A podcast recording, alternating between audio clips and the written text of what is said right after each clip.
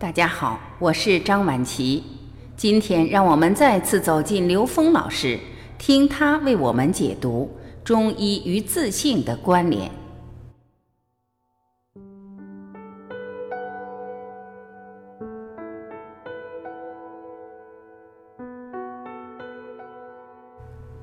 刘峰老师说，中医系统里我们讲到了养生，养生为的是什么？养生背后是养心，而养心的背后实际是调心。你养来养去，你不会调制你的认知，你的自由度还是打不开。那调心的目的是要彻悟，这个宇宙中的一切，它源于 n 维宇宙空间，n 区域无穷大。那我们实际要回归到那个境界，这是所有人类智慧里面所说的共同的回归的地方。也就是无上正等正觉，也就是无极，也就是所谓与神同在，也就是天人合一。它指的是那个境界。所以说，中医实际是让我们觉悟的，它最终结果是让我们对生命彻底的觉悟，这叫彻悟。如果没有理解到这一点的时候，我们去给别人救治的时候，往往我们只能把人执着或停留在某一个中间层的生活状态上。所以说，当了解这个的时候，我们再去看精气神是什么东西。精就是有形的显性的能量状态，气是无形的隐性的能量状态。到了神，它实际就是自信。所以有一个中医老师关老师说。男老师让他研究一个课题，是中医与自信的关系。他一直在困惑这个，中医跟自信有什么关系呢？其实它的关系就是这样，它就是一个能量关系，就是一个从低维空间回归高维空间，最终回归到 n 维 n 区域无穷大的宇宙空间，是这么一种关系。这个逻辑其实并不复杂。那么我们想想。这件事情有什么意义？因为我们在提到中医的时候，这个意义很明确。我不舒服了，我要治病了。但是很多人，当你不知道生命意义的时候，你只能天天面对你自己的生老病死，面对你身体上产生的这种绝受。当你对生命意义有所理解的时候，你再从上往下看，你面对的这一切，其实都是帮你觉悟，其实都是一个目的。大家看过《超体》这个电影吧？《超体》这个电影说，当这个宇宙出现生命的时候，他们就面临选择；当这个环境适合生命生存的时候，他们选择繁衍；当这个环境不适合生命生存的时候，他们选择了永生。繁衍和永生是什么意思？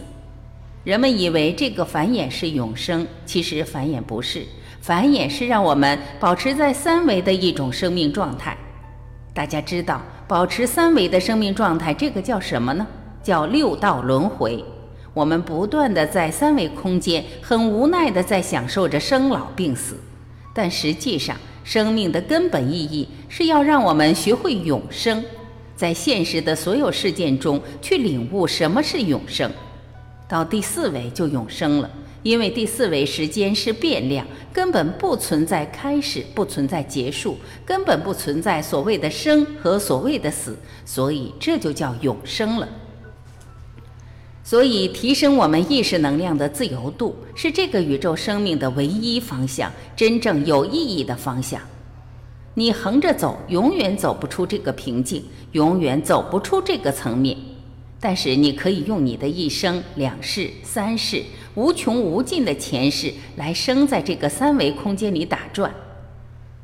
一维空间是一条线，你用一生的时间都不可能把这一条线上的所有信息全部抓到，但它可以耗尽你的一生，因为它是从负无穷到正无穷，而这线外一点，你永远无法企及。二维空间是一个面。你创造再多二维的知识，你永远在二维空间里面转的话，永远没有尽头。你可以永远无穷无尽的去累积，去拓展你的二维平面空间，但是这面上一点，你永远无法企及。三维空间是立体，我们现实人太明白了，我们在三维空间创造那么多的知识，那么多的繁荣，把我们那么多的知识没地方装了，装到云上去，说云端技术。其实，在云端最后产生的效果，大家知道是什么吗？我们现代教育根本不需要人去学东西了，只要学会搜索就可以了。是人的搜索速度快，还是电脑的搜索速度快？我们人是不是还得借助电脑才能搜索啊？那我们不在云上搜，我们在宇宙里搜。我们在云上搜的时候，电脑比人搜得快，对不对？那我们人又可以把机器人创造的比我们人类更强悍的，有无穷多倍的体能。以后机器人不得了，机器人的智能和体能远远超过我们一般人，所以我们人类往下走了，再走一步就会沦为机器人的宠物和奴隶。所以我们要开发的不是云端技术，是宇端技术。宇端技术是从高维宇宙空间下载，这是我们人类真正的出路。中医实际是让我们突破，不是让我们在三维空间里面活得好、活得舒服。如果你只是这样，那你把中医糟蹋了。我们中医和国学，它的真正使命是帮助我们突破云端跟宇宙合一，这叫天人合一。这就是为什么关老师他思考自信的问题。他是一个著名的中医，中医世家，他是同仁堂的首席中医师。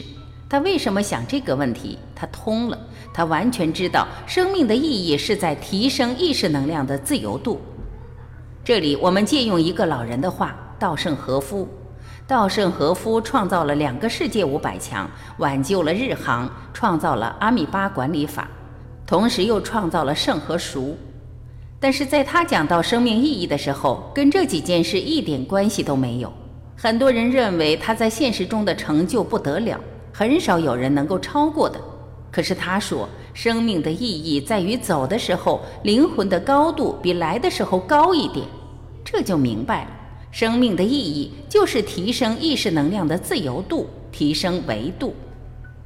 当我们知道这件事情的时候，我们回过头来看我们的传统文化，看中医，都是在讲这个。如果我们没有明白这件事情，我们学中医、学国学，只是学到了中间有限的一些术和法，我们没有真正领悟到它背后的道。没有真正领悟到它跟我们生命之间到底有什么样的关联，我们也就不会真正靠我们自己的内在去完成我们生命的使命，而是外求，把中医当成一个斗病学去看。所以实际上它是合生道。所以你看有形的这边，在我们现代科学里，它是基本粒子，因为这个宇宙空间的一切，你从分子分解到原子，原子到质子和中子。而质子就变成正电子和中子了。你会发现，这个宇宙空间原来只有三个东西：中子、正电子和负电子。分到这儿的时候，当然还可以继续往下分，最后还有什么微中子？但是在我们一般人的常识里面，说到这儿就可以了。这三个东西实际就是所谓的量子态。量子态是什么呢？当它聚合成像，形成了粒子；当它没有聚合成像，它就是能量波。所以它的本质是波态的，而到了神的这个层面，就是高维能量波；而在这个气的层面，就是我们的波态。我们在三维有形空间能感知的，这就是气。所以有人有气感，会气功的会有气感。那么在波态、量子态和粒子态，它们在临界的时候会出现一个现象：当这个能量波已经具备了聚合成像的条件，但还没聚合的时候。它聚合了所有成现实像的可能性，所有属性都存在了，但是它并没有聚合成像的时候，它就是波色子。所以为什么管它叫上帝粒子？一切源于这个东西，它是从这个角度来看。当我们知道原来是如此的话，我们就不难理解，修炼可以让我们调制自己的能量关系。当我们把我们的整个能量态。全部调成粒子态的时候，会出现什么现象？你能全部共振成粒子态的时候，高度和谐共振，这叫金刚不坏之身。当我们能够把我们的全部能量调制成波态的时候，就红化了。当我们把一部分能量波调制成粒子态的时候，就是舍利子。所以就知道我们在现实中看到的各种我们不能理解的现象，其实都跟能量波的表现形式是有关的。所以说，舍利子这个东西在三维空间里边，我们化验不出来它到底是属于什么物质，因为它是高维能量波聚合成的像，它坚硬无比，我们基本上找不到比它更硬的物质。借这个概念，我们就理解我们的传统文化几千年前就开始把宇宙最高智慧诠释给世人。那我回过头来跟大家讲超体这个概念。我们人类的所有的发明，所有的智慧，只有两个功能：一个是帮助人觉悟、纵向提升；一个是帮助人生存，在三维空间合理的生存，符合自然状态的生存。但是实际，这个生存的意义跟你永生的意义相比，永生远远大于生存。为什么呢？因为你到第四维，你想来三维你就来，你想离开就离开。你从高维到低维是自在的状态。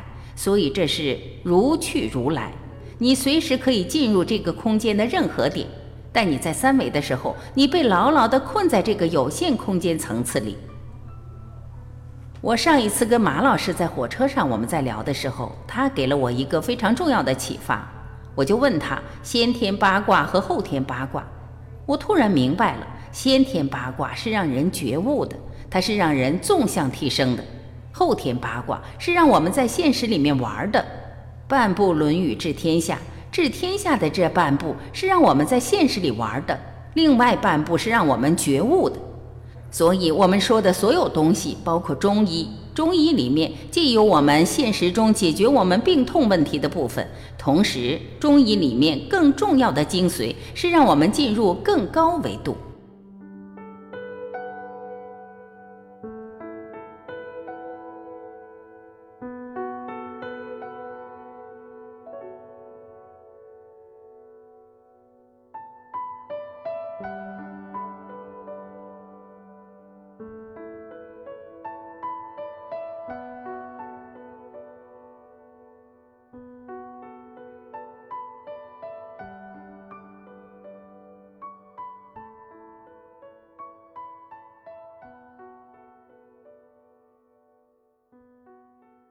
感谢聆听，我是晚琪，我们明天再会。